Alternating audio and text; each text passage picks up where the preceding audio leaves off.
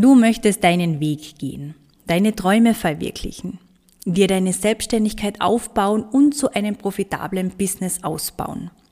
Du möchtest durchstarten, erfolgreich sein und du möchtest etwas bewirken. Doch im denkbar ungünstigsten Moment taucht wieder einmal diese eine Stimme in deinem Kopf auf und sie sagt dir, oh, das wirst du ja doch nicht schaffen und glaubst du etwa, die Leute haben nur auf dich gewartet? Niemand will etwas von dir. Niemand braucht dich. Vergiss es einfach.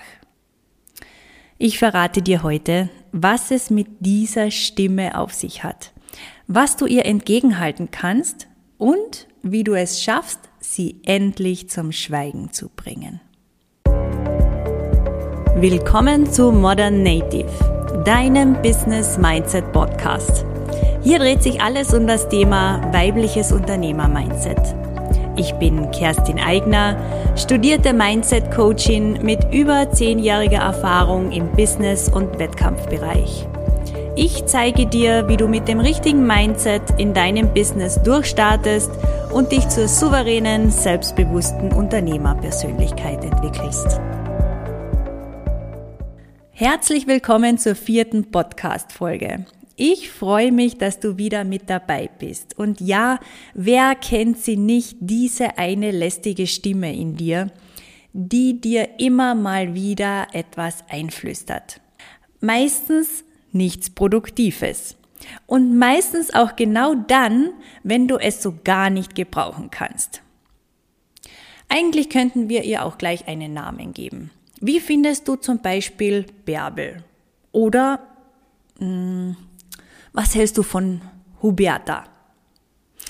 Ja, nennen wir sie die lästige Huberta. Huberta meldet sich immer bei dir, wenn die Dinge mal nicht so laufen, wie du dir es vielleicht vorgestellt oder vorgenommen hast.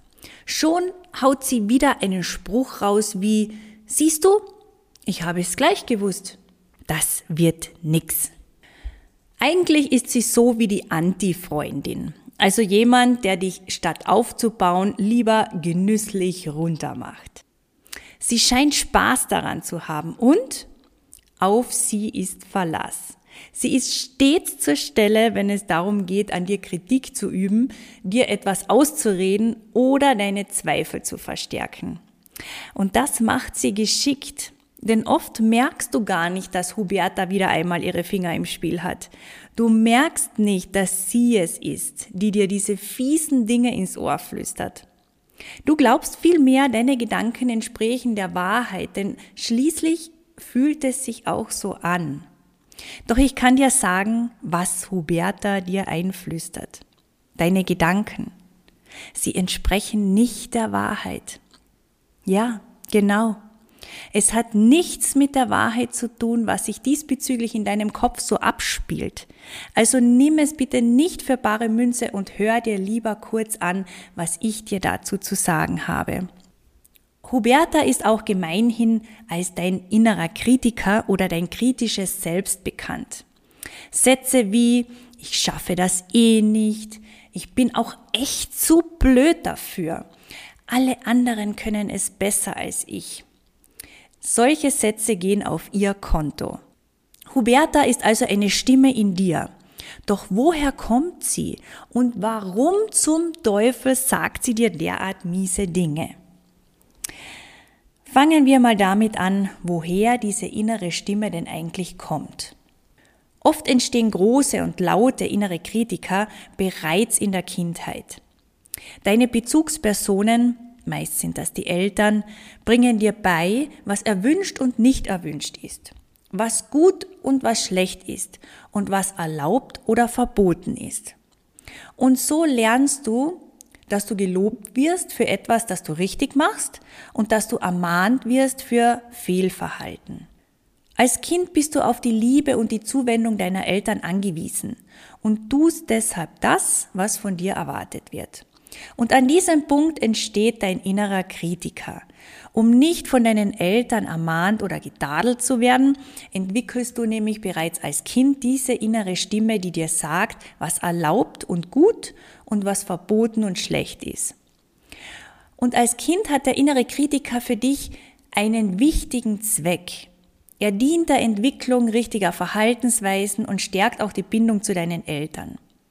Problematisch wird es erst, wenn der innere Kritiker dann im Erwachsenenalter großen Einfluss auf dich nimmt und dir mit vehementer Selbstkritik im Wege steht. Du entwickelst dann zunehmend das Bewusstsein, nichts zu können und nichts wert zu sein. Dein innerer Kritiker wird größer und fängt an, dich mit seinen Aussagen zu blockieren. Und damit das nicht geschieht, habe ich dir drei Tipps mitgebracht, die dir dabei helfen werden, die Aussagen deines inneren Kritikers zu relativieren und ihn zum Schweigen zu bringen. Beginnen wir gleich mit Tipp Nummer eins. Stell dir dazu einfach vor, dass in dir verschiedene Persönlichkeitsanteile aktiv sind. Da gibt es zum Beispiel den allseits bekannten inneren Schweinehund, deinen verletzlichen Anteil, den Anteil, der immer alles perfekt machen möchte oder eben deinen inneren Kritiker. Jeder dieser Anteile hat seine Daseinsberechtigung und möchte gesehen bzw. wahrgenommen und beachtet werden.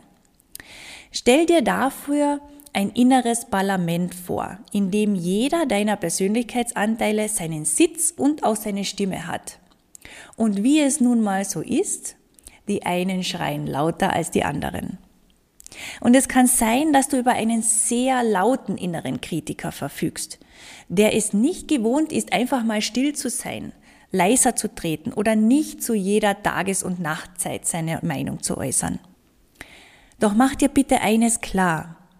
Du bist die Chefin, der Boss aller deiner Anteile. Du hast das Sagen und deshalb obliegt es auch dir, deinen inneren Kritiker zur Ordnung zu rufen. Huberta, du hast jetzt mal Sendepause. Punkt. Natürlich wird dir Huberta das nicht abkaufen. Schließlich hast du ja bis jetzt auch immer geschwiegen und dir brav angehört, was sie zu sagen hat. Sie hat dementsprechend natürlich kein Interesse daran, dass du dich nunmehr auf die Hinterfüße stellst und ihr einen Maulkorb verpasst. Doch was sein muss, das muss sein. Wenn sich die lästige Huberta das nächste Mal bei dir meldet, dann stell dir vor, du gehst in deinem inneren Teileparlament einfach einmal vorne ans Rednerpult. Und dann wendest du dich direkt an sie. Sag ihr klar und deutlich, dass es dich stört, immer und immer wieder von ihren Aussagen demotiviert oder klein gemacht zu werden. Frag sie auch, warum sie das tut, was sie damit bezweckt, denn über ihre Antwort wirst du bestimmt überrascht sein. Zum Beispiel könnte dein innerer Kritiker dir Folgendes antworten. Ich bremse dich deshalb immer wieder aus, weil ich nicht möchte, dass du enttäuscht wirst. Oder ich halte dich klein, um dich vor Fehlern zu schützen.